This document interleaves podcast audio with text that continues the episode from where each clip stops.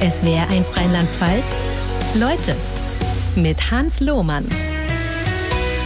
Mit einem Mann, der Erstaunliches ausgerechnet hat, nämlich, dass ähm, Männer zu viel Geld kosten. 63 Milliarden Euro Jahr für Jahr. Das ist mal eine Zahl. Erstmal willkommen bei Leute. Boris von Hesen. Schön, dass Sie bei uns sind. Vielen Dank für die Einladung. Wie kommen Sie auf 63 Milliarden? Ja, ich bin hingegangen und habe im Grunde genommen öffentlich verfügbare Daten ausgewertet, also solche, die beim Bundeskriminalamt, beim Statistischen Bundesamt vorliegen und habe die mit entsprechenden Kostendaten, die auch öffentlich vorlagen, gewichtet. Und da sind diese äh, Beträge rausgekommen. Und untersucht habe ich nur solche Bereiche, die unsere Gesellschaft belasten, also Sucht, Gewalt, Kriminalität. Mhm. Also Sie sind Experte, Sie sind Wirtschaftswissenschaftler, Gelernter, Sie sind seit langem in der sozialen Arbeit tätig in verschiedensten Arten und Weisen. Und was gehört jetzt beispielsweise an wichtigsten Posten zu diesen immensen Kosten, 63 Milliarden? Hm. So die greifbarsten sind zum Beispiel ähm, die Gefängnisaufenthalte. Die wenigsten Menschen wissen, dass 94 Prozent der Menschen, die in Gefängnis sitzen, Männer sind. Äh, da werden Kosten von äh, drei Milliarden Euro verursacht jedes Jahr. Und der zentrale Posten, der in alle anderen Bereiche auch ein Stück weit ausstrahlt, ist die Sucht. Da habe ich äh, den Alkoholkonsum, den Zigarettenkonsum, Glücksspielsucht und illegale Drogen untersucht. Und da fallen Kosten in Höhe von 43 Milliarden Euro an, die unsere Gesellschaft belasten und die am Ende Einzelschicksale hm. belasten. Sie haben da also sozusagen die nachrechenbaren Kosten zusammengestellt, aber auch äh, Dinge, die man nicht so genau auseinanderklamüsern kann. Was gehört beispielsweise dazu? Genau, da habe ich mir zum Beispiel den Bereich äh, Hass im Internet angeschaut. Das ist ein immer größer werdendes Feld, dass Männer, leider sehr häufig Männer, ihren Hass über Frauen im Internet ausschütten und dadurch entstehen Kosten wie zum Beispiel Anfallskosten oder Therapiekosten. Diese Kosten sind aber noch nicht ermittelbar, deswegen habe ich sie da aufgenommen. Aber es gibt auch zum Beispiel Bereiche, die man aus ethischen Gründen nicht äh, äh, ermitteln kann, wie mhm. zum Beispiel die Suizidstatistik oder früheres Versterben von Männern aufgrund von un ungesunder Lebensweise. Aber ich habe mir auch Bereiche wie die Pornografie, den Gangster-Rap ähm, und Prostitution angeschaut. Alles Bereiche, die unsere Gesellschaft belasten, ähm, die man aber sehr schwer messen genau kann. Nachrechnen. Hm. Also wir werden in all diese Themenbereiche im Laufe der Sendung noch vertieft einsteigen, aber mal so ganz grob äh, die fast schon, wie sage ich, eine zynische Frage: Sind wir Männer die schlechteren Wesen?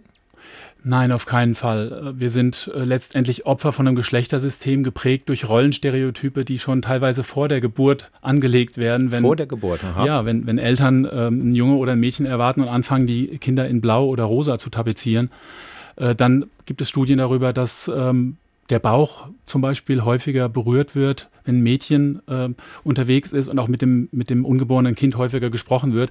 Also es gibt da sehr interessante äh, Daten ähm, und deswegen wird es auch schon vor der Geburt angelegt. Es ist immer schwer, so einen Zusammenhang in einfache Überschriften zu packen. Wir haben uns mal den, äh, den Bereich Gefängnisse vorgenommen. Fast alle, die im Knast sitzen, sind Männer und verursachen immense Kosten. Erstmal, warum sitzen eigentlich so viele Männer und so wenige Frauen im Knast? Mhm. Ja, natürlich, weil sie viel mehr Straftaten begehen. Und das, mhm. da ist die Ursache letztendlich, dass wieder diese Rollenstereotype, die wir eben schon ganz kurz äh, angesprochen hatten, dass ähm, Jungs und Männer immer darauf geprägt werden, stark zu sein, nicht zu weinen, sich durchzusetzen. Und das geht das ganze Erwachsenwerden so und irgendwann werden Männer von ihren Gefühlen abgespalten und wissen nicht mehr, wie es ihnen geht und auch nicht, wie es den anderen Menschen geht. Und dann begehen sie leider Straftaten. Das muss um Gottes Willen nicht der Fall sein. Wenn ein junger Mann einen Reflexionsraum, Reflexionsraum hat, eine Frau oder einen Mann, mit dem er reden kann, Dinge reflektieren kann, dann muss das auf keinen Fall so sein. Aber durch diese Prägung, durch die soziale Prägung der Gesellschaft passiert es leider viel, viel häufiger, dass Männer ähm, straffällig werden und dann am Ende im Gefängnis landen. Langfristig äh, müsste man ja die Gesellschaft auf links drehen. Das haben wir wahrscheinlich heute noch des Öfteren mal zu besprechen. Wie kriegt man das Problem kurzfristig einigermaßen in bessere Bahn gelenkt? Hm kurzfristig, ich habe zwei Vorschläge, die ich mache in meinem Buch. Der erste ist, dass diese Zahlen, die ich zusammengetragen habe, die in den äh, Tabellenbänden äh, und in den Datenbänken von Statistischem Bundesamt, äh, vom Kraftfahrtbundesamt und vom Bundeskriminalamt liegen, dass diese Daten an die Öffentlichkeit kommen, dass man einmal im Jahr eine Pressekonferenz macht ohne äh, Männer abzuwerten, sondern ganz sachlich darauf aufmerksam macht, wie geschlechtsspezifisches Verhalten unsere Gesellschaft belastet, äh, dass diese Daten öffentlich sind, weil erst wenn die Daten da sind, können wir darüber debattieren und können dann Lösungen entwickeln. Das wäre der erste Schritt. Und der zweite Schritt ist das sind meine Impulse im Buch, dass wir an diese Rollenstereotype rangehen, dass wir früh anfangen, Eltern ähm, mit, damit ko zu konfrontieren, ihnen zu zeigen, was Rollenstereotype für Auswirkungen haben können, dass wir an die Curricula der, der Erzieherinnen und Erzieher gehen, äh, aber auch der Lehrerinnen und Lehrer und dass wir dafür sensibilisieren, dass Rollenstereotype einen ganz starken Einfluss auf das Verhalten von Männlichkeit und Weiblichkeit mhm. hat. Aber das ist ein sehr langer und ich würde sagen, das ist sehr langfristig gedacht. Nützt jetzt aber denen, wie viel waren es? 94 Prozent der Gefängnisinsassen, die männlich sind, erstmal relativ wenig oder kann man da auch ran? Ich denke, das ist auch da ähm, gibt es kurzfristige äh, Dinge und langfristige Dinge. Ich denke, der Großteil der, der Straftaten, den werden wir nicht von jetzt auf sofort mit, mit äh, indem wir an die Rollenstereotype rangehen, verändern. Das wird eine oder zwei Generationen dauern, aber wir sollten nicht davor resignieren, dass es so lange dauert, sondern das Thema anpacken. Wir haben gerade schon über die mit weit überwiegend Männern gefüllten Gefängnisse gesprochen und über sozusagen das Fortschreiben von Männlichkeitssymbolen, die dann letztendlich viele Menschen in den Knast bringen. Wie sind Sie auf die Idee gekommen, das in Buchform zu gießen? Also mit dem Titel Was Männer kosten, der hohe Preis des Patriarchats. Man steckt viel Arbeit drin. Als ich das Buch gelesen habe, habe ich gedacht, Zwei Jahre Arbeit. Ja, es steckt tatsächlich viel, viel Arbeit drin. Wie bin ich darauf gekommen? Es ist tatsächlich die vielen Jahre, die ich in der sozialen Arbeit tätig war. Die, ich habe in der Drogenhilfe gearbeitet und habe da erlebt, dass über 80 Prozent der Männer, die am Ende zum Beispiel in Konsumräumen mit ihren Drogen ankommen, äh, männlich sind. Ich erlebe jetzt aktuell in der Jugendhilfe, dass äh, verstärkt junge Männer in der Jugendhilfe andocken. Und äh, das erlebe ich auch in, in meiner Männerberatung und das hat mich im Grunde genommen gefuchst, dass da so ein großes Ungleichgewicht herrscht in diesen Statistiken, die unsere Gesellschaft belasten, die von Männern ähm, dominiert werden. Und dachte mir, da muss man einfach mal den Blick darauf richten, da muss man mal den Scheinwerfer darauf richten, auf diese Statistiken, darauf aufmerksam machen und vor allen Dingen darauf aufmerksam machen, dass Einzelschicksale darunter leiden. Die mhm. Frauen, die zum Beispiel von Männern geschlagen werden, die Kinder, die traumatisiert werden, die Männer, die sich ungesund ernähren und leider dann viel früher sterben oder Suizid begehen. Und auf diese, auf diese Schieflage wollte ich einen, einen Fokus werfen und da hat mir meine, meine Kompetenz als Wirtschaftswissenschaftler und als praxiserfahrener Sozialarbeiter äh, geholfen, ähm, die Daten zusammenzutragen und dann ein Buch, ein Buch daraus zu machen. Heißt aber mit dem, was Sie dann kurzfristig gemacht haben oder auch machen, also ehemalig beispielsweise in der Drogenhilfe, jetzt in der Jugendhilfe, da kämpfen Sie eigentlich gegen Windmühlen an. Genau, das ist das, was wir vorhin schon besprochen hatten. Es lässt sich nicht von jetzt auf sofort ändern. Man kann natürlich kleine Dinge versuchen, kleine Stellschrauben drehen, aber am Ende wird es Generationen dauern. Aber das soll uns nicht davon abhalten, auch äh, von staatlichen Stellen, von öffentlichen Stellen ähm, äh, Dinge zu verändern, Dinge ja. anzugehen. Sie sind ja auch Männerberater. Was heißt das eigentlich genau? Genau, ich habe eine berufsbegleitende Ausbildung zum Männer-, Jungen- und Gewaltberater gemacht bei Joachim Lempert. Das ist so der, der Schöpfer der, der Gewaltberatung. Ähm, der hat ein Ausbildungsinstitut und das habe ich in zweieinhalb Jahren gemacht. Und äh, jetzt begleite ich an einem Tag in der Woche Männer in Krisensituationen. Um, diese Ausbildung ist sehr stark auf die Gefühlswelt ausgerichtet. Gefühle sind ja das, was bei Männern über die Jahre immer weiter abgespalten wird und am Ende auch ursächlich für viele der Probleme sind. Ja, und mit den Männern, die zu mir kommen, arbeite ich dann und versuche ihnen äh, in einem Prozess schrittweise Zugang zu ihrer Gefühlswelt zu geben. Da gibt es ganz unterschiedliche mhm. Techniken, das dauert auch unterschiedlich lang in der Jugendhilfe und in der Drogenhilfe sind sie mutmaßlicher eher sozusagen, wenn man so sagen darf, am unteren Ende der Gesellschaft in Aktion getreten, als Männerberater dann sozusagen gesellschaftsübergreifend in allen Schichten? Also ich würde sagen, äh, das täuscht manchmal. Also auch in der Drogenhilfe, selbst bei den harten Drogen, kommen auch Menschen aus äh, gesellschaftlichen Schichten an, die, die wir gar nicht erwarten. Leute aus dem Bankenviertel äh, in, in Frankfurt zum Beispiel, die in den Konsumräumen auftauchen. Und auch in der Jugendhilfe ist es nicht so, dass, dass nur arme Menschen in der Jugendhilfe ja. ankommen. Also alle Schichten kommen da an. Und ähm, ja, das, das äh, habe ich in, versucht in dem Buch so, oder das mache ich in der Männerberatung. Also das, ja. Ist das tatsächlich so, dass aus der Frankfurter Bankenwelt Menschen dann in den, in den Drogenräumen im Bahnhofsviertel ja. beispielsweise auftauchen, ja. kann man sich gar nicht vorstellen. Anonym und es sind sichere Räume, die bringen ihre Substanz mit und sie können dort unter hygienischen und äh, ja, medizinisch sicheren Rahmenbedingungen ihren, ihren Stoff konsumieren. Sie werden, Herr von Hesen, auch gerne mal äh, in Institutionen eingeladen, um da Fortbildungsveranstaltungen zu halten. Ähm, was sind das beispielsweise für Institutionen? Also ganz unterschiedlich. Das Buch hat natürlich jetzt eine hohe Aufmerksamkeit erzeugt. Jetzt zum Beispiel nächste Woche bin ich bei der Hochschule Frankfurt und rede über diverse Teams und kombiniere das mit einer Lesung. Mhm. Dann bin ich eingeladen. Diverse von, im Sinne von also äh, geschlechtssexuelle äh, Orientierung. Nee, divers äh, hinsichtlich Geschlecht, mhm. Alter, kultureller Prägung. Äh, okay. das, da gibt es einfach Studien darüber, dass, dass solche Teams besser funktionieren, äh, wenn sie vielfältiger sind. Und ähm, dann werde ich eingeladen oder bin eingeladen von einem Landesministerium zum Beispiel, ähm, um aus meinem Buch zu lesen und das Ganze dann auch in einem Workshop äh, weiter mit den, mit den Staatssekretären und sogar einer Ministerin zu diskutieren. Das geht, da geht es um einen Impuls. Aber ich werde auch von Schulen eingeladen, um mit Lehrern Workshops zu machen, die äh, für das Thema Gewalt zuständig sind. Oder ich bin gerade vor zwei Wochen von ganz spontan von einer Lehrerin eingeladen worden aus Bayern, mich äh, per Videoschalte äh, bei einer Abschlussklasse zuzuschalten und eine kleine Lesung zu machen und ein bisschen was über Rollenstereotype zu erzählen, weil sie das Gefühl hatte, dass das sehr, sehr wirkmächtig ist bei den jungen Menschen. Ja, und da so habe ich ein sehr buntes Spektrum an Aktivitäten, die sich jetzt ergeben haben. Hm. Erzählen Sie den jungen Leuten was anderes als den gesetzten Menschen beispielsweise in den Ministerien? Ich würde schon sagen, dass ich da versuche, äh, Zielgruppen gerecht äh, zu arbeiten. Also die Kernthesen natürlich äh, behalte ich bei, äh, aber äh, es hängt natürlich davon ab, wie lang, wie lang ist so eine Sitzung, welche Möglichkeiten habe ich, wie, wie ist das Setting insgesamt von so einer Veranstaltung. Aber die Kernthesen bleiben die gleichen. Ich differenziere die dann entsprechend anders aus. Wir haben gerade schon jetzt äh, mal angerissen, es gibt die messbaren Kosten, die Sie mit 63 Milliarden pro Jahr beziffern, die falsch verstandene Männlichkeit, sogenannte toxische Männlichkeit verursachen und die nicht messbaren Kosten haben wir gerade auch schon mal grob angestreift beispielsweise seelische Verletzungen, ähnliche Dinge mehr. Ähm, Im Grunde eine einfache Geschichte. Was, was, was machen wir mit diesen Erkenntnissen? Was machen Sie mit diesen Erkenntnissen? Mhm.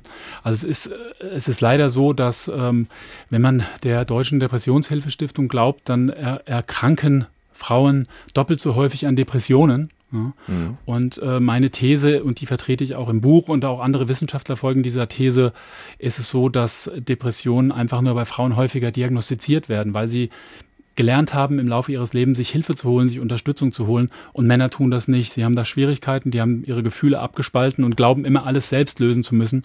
Und das führt dann im schlimmsten Fall in diese sehr ungleichgewichtigen äh, Suizidstatistiken. Und deswegen bin ich dafür, dass wir da rangehen in der Kommunikation, weil wenn ein Mann liest, dass Frauen doppelt so häufig an Depressionen erkranken, dann ist das schon wieder weiblich konnotiert und dann denkt man, oh ja, ich darf keine Depression kriegen, weil das ist ja weiblich. Mhm. Deswegen müssen wir das auch aufbrechen und auch anders über seelische Verletzungen, über Depressionen äh, reden und sagen, alle Menschen können gleichermaßen äh, daran erkranken. Äh, es wird leider nur nicht gleich häufig diagnostiziert. Was im Grunde genommen die Psychotherapie fast revolutioniert, solche Erkenntnisse, oder? Ich weiß es nicht. Es gibt tatsächlich auch äh, Psychotherapeuten und auch Männerfachleute, die das, die diese These auch schon aufgestellt haben. Soziologen sprechen da von dem Depressionsparadoxon. Also da bin ich nicht der Erste, der dieses Thema aufgegriffen hat, aber ich finde, es muss auf die Agenda und wir müssen darüber reden. Und wie kommt das eigentlich, dass ein mit 200 die linke Spur für sich in Anspruch nehmender Raser auf der A3 zwischen Köln und Frankfurt beispielsweise, wie kommt es, dass, dass man bei solchen rasenden Menschen keine Frauen findet? Also man findet sicher auch Frauen, ähm, aber sie sind dann statistisch ausgewertet absolut in der, in der Minderheit. Und am Ende fällt es dann immer wieder auf diese Rollenstereotype zurück, durch die Jungs und junge Männer geprägt werden, sich stark zu sein, sich durchzusetzen, besonders leistungsfähig zu sein. Statusbewusstsein ist da ein sehr großes Thema. Und das mündet dann im schlimmsten Fall in solchem Fahrverhalten im Straßenverkehr und das kann man dann an den Statistiken ablesen, die ich ausgewertet habe. Was läuft denn bei Ihnen und bei mir offenbar besser? Das ist da nicht der Fall. Also ich traue Ihnen nicht zu, dass Sie mit 200 über die A3 brettern. Äh, ich hätte auch gar nicht das Auto dazu. ähm, ich würde sagen. Ähm, und Sie ähm, sind mit der Bahn angereist heute Morgen von Darmstadt aus. Genau, alles andere macht ja. keinen Sinn. Die Verbindung ist, ist viel zu gut. Ähm, ich denke, ähm, dass es wichtig ist, äh, als Mann seine eigene Rolle zu hinterfragen. Und es gab auch schon Zeiten, in denen ich ziemlich rabiat Auto gefahren bin äh, und irgendwann an den Punkt gekommen bin und gesagt habe, okay, das äh, ist nicht gut für mich und auch nicht gut für die Menschen, die mit mir die Straßen teilen. Das ist ja dieses Thema, was mich bewegt, äh, kritische Männlichkeit, also die eigene Rolle zu hinterfragen. Und Männer, die das tun, haben sich selbst, hinterfragen sich selten oder haben keinen Reflexionsraum, Menschen, mit denen sie das besprechen können. Und das denke Setzt aber voraus, dass man sich intellektuell überhaupt damit auseinandersetzt. Und das wiederum schürt die These, dass viele das nicht tun. Ich, ich habe in meinem Buch auch darüber geschrieben, dass ich das kritisiere, dass äh, diese ganzen Thesen von Geschlechtergerechtigkeit sich in einer starken Bildungsblase abspielen und dass viele Menschen davon ausgeschlossen sind, wie sie auch von anderen äh, Dingen durch Armut ausgeschlossen sind. Und äh, das ist ein enorm wichtiger Schritt. Wenn wir uns aufmachen, alte Rollen von Männlichkeit zu durchbrechen, müssen wir alle gesellschaftlichen Schichten mitnehmen, müssen wir in die Jugendarbeit gehen, müssen wir viel stärker in die Schulen gehen, damit auch Menschen, die kein hohes Bildungsniveau haben, sich mit diesem Thema auseinandersetzen können. Dröseln wir das nochmal mit dem Auto auf, haben Sie gerade schon mal angedeutet. Also Sie haben sich auch die Statistiken da zur Hand genommen und äh, die, die Zulassungszahlen miteinander verglichen. Und was haben Sie da genau festgestellt? Also erstmal, um es wieder auf die Kosten runterzubrechen, ähm, ich habe ausgewertet Zahlen ähm, vom Kraftfahrtbundesamt und vom Statistischen Bundesamt und von der Bundesanstalt für Straßenwesen, wo Menschen Verantwortung für einen Unfall haben ja. äh, im Pkw, wo ein anderer Mensch zu Schaden gekommen ist. Das sind die Daten, die vorlagen. Und da haben Männer doppelt so häufig äh, sind sie, sind sie äh, Verursacher eines Unfalls und haben da Mehrkosten an 2, von ungefähr 2,5 Milliarden Euro verursacht. Und das geht aber auch durch ganz viele andere Statistiken. Äh, ungefähr ähm, 80 Prozent der Punkte, die in Flensburg auf den Konten schlummern, gehören Männern. Ungefähr 95 Prozent der Menschen, die ein, ähm, eine medizinisch-psychologische ähm, Untersuchung machen müssen. Also der Volksmund-Idiotentest. Ganz, ja. ganz genau, sind Männer, also Menschen, 95 95 Prozent. Ja, Wahnsinn. Genau. Ja. Und wenn man guckt, die Zulassung, selbst die Zulassungszahlen, dann sind die besonders leistungs, je leistungsfähiger ein Auto, desto höher ist der Anteil der Männer. Das gipfelt dann in 98 Prozent, wenn man Ferraris und Porsches und Fahrzeuge über 450 PS anschaut, also alles, was extrem ist, dann sind immer mehr Männer am Start. Konsequent müsste man die Haftpflichtversicherungstarife für Frauen auf die Hälfte reduzieren. Ne? Das war tatsächlich auch früher so und es gab dann ein, eine Entscheidung vom ähm, Europäischen Gerichtshof, äh, dass das eine Diskriminierung wäre. Und mhm. ich finde es auch ein Punkt, den man diskutieren kann. Aber es ist wichtig, dass man diese Daten trotzdem äh, diskutiert und dann entsprechende Verkehrserziehungs-, Werbekampagnen machen kann, um dem entgegenzuwirken, was alle, uns alle belastet und gefährdet im Straßenverkehr. Bei Drogen wundere ich mich ehrlich gesagt. Sie haben auch schon angesprochen, dass in den Drogenräumen, die Sie früher sozialtherapeutisch betreut haben, dass da überwiegend Männer sitzen. Aber ist das nicht auch ein Frauenproblem? Stichwort Medikamente. Ist das nicht eher eine Frauengeschichte? Ist ein spannender Punkt. Es gibt natürlich auch Statistiken, die unsere Gesellschaft belasten, die von Frauen dominiert werden.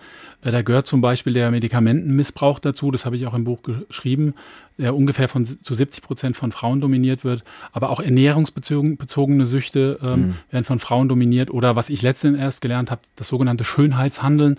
Also dass Frauen sich in bestimmte Schuhe zum Beispiel ein Leben lang zwängen und irgendwann muss das operiert werden.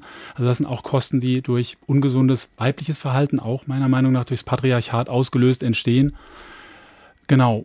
Aber warum ist das Patriarchat schuld daran, dass zum Beispiel eine Frau einer Influencerin folgt, die sagt, also du darfst höchstens 47 Kilo wiegen? Ja, weil diese Influencerin genau diese Rollen reproduziert, die Männer und Frauen in ungesunde Rollen reinschieben, nämlich dass eine Frau schön sein muss, dass eine Frau sich sorgen muss, dass sie fürsorglich sein muss.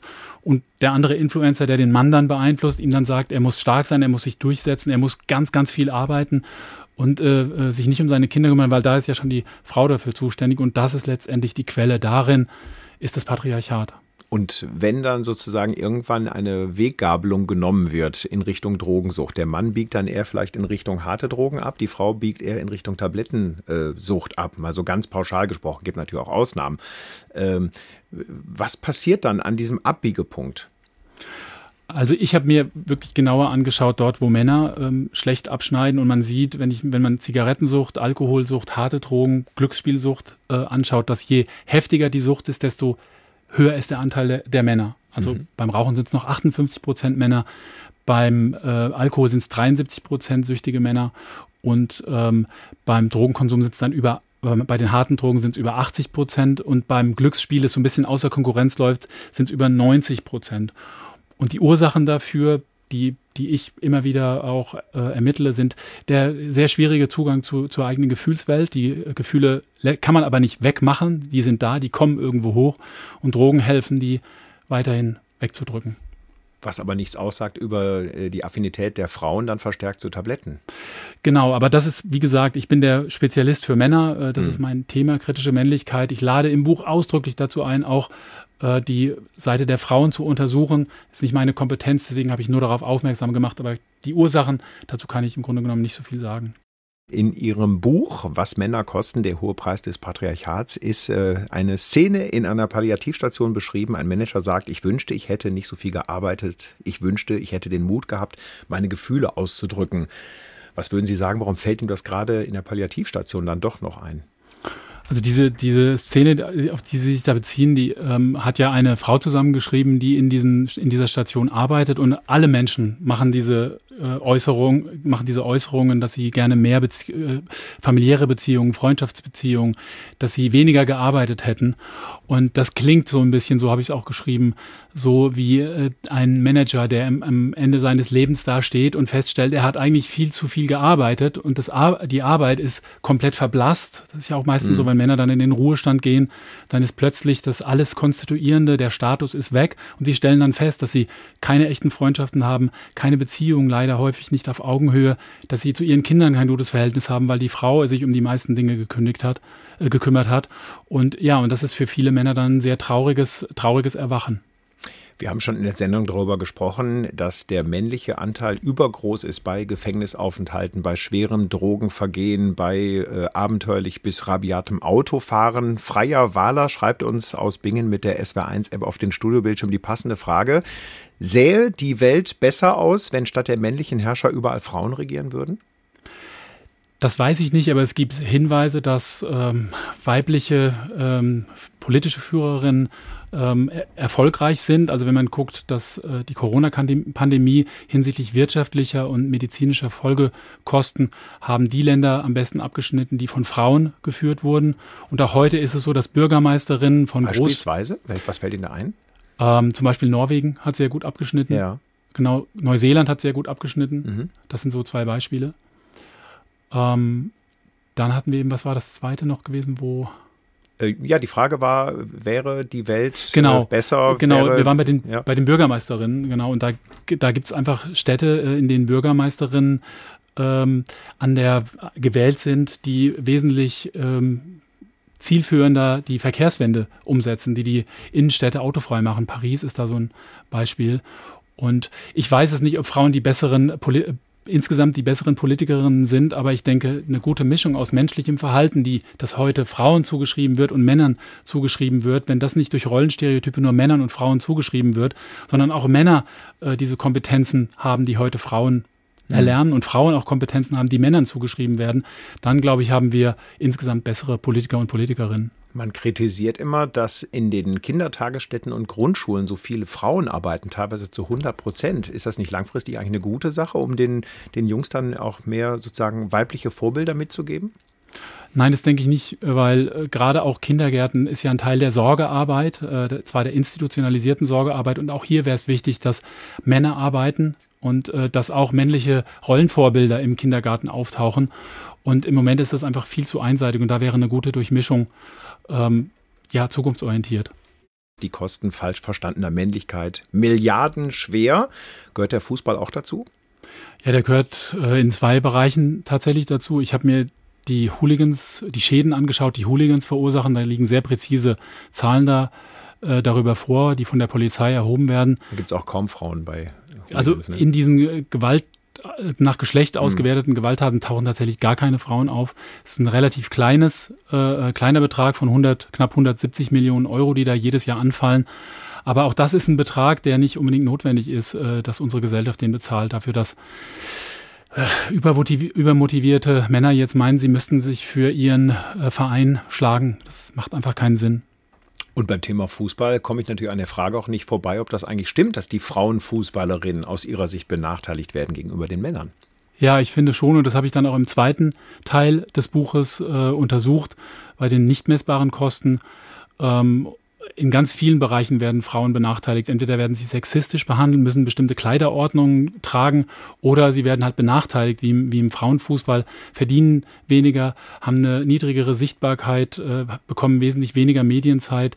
Es tut sich, es verändert sich im Moment, was ich finde, die Europameisterschaft war ein sehr äh, schönes Zeichen und wer die Bilder gesehen hat, hat auch gesehen, dass das dass der Frauenfußball auf der einen Seite aufholt, aber auf der anderen Seite auch eine ganz eigene Identität entwickelt und unheimlich spannend ist. Und ja, meine These ist, dass dem Frauenfußball die Zukunft gehört.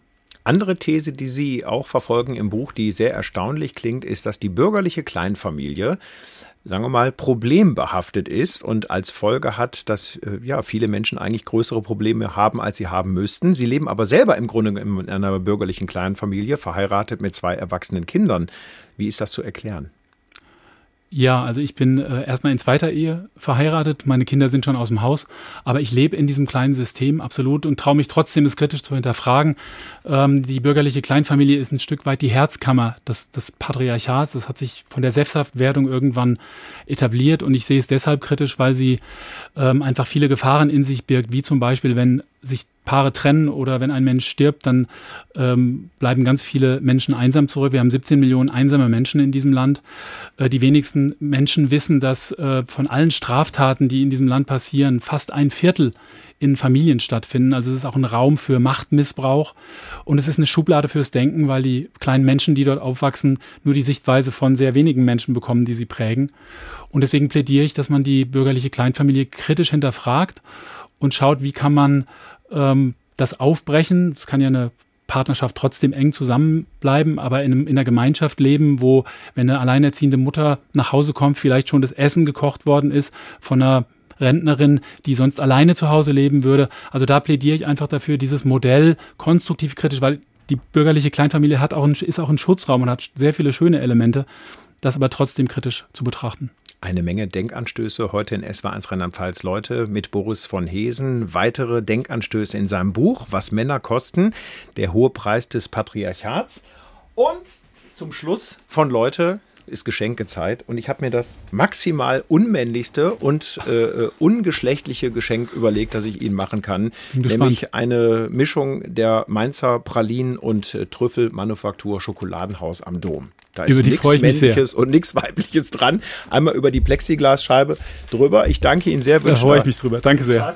Danke Ihnen sehr für den Besuch im Studio. Alles Gute. Vielen Boris Dank. van Hesen. Dankeschön. SWR 1 Rheinland-Pfalz. Leute, jede Woche neu. Auf swr1.de, in der SWR 1 App und überall, wo es Podcasts gibt.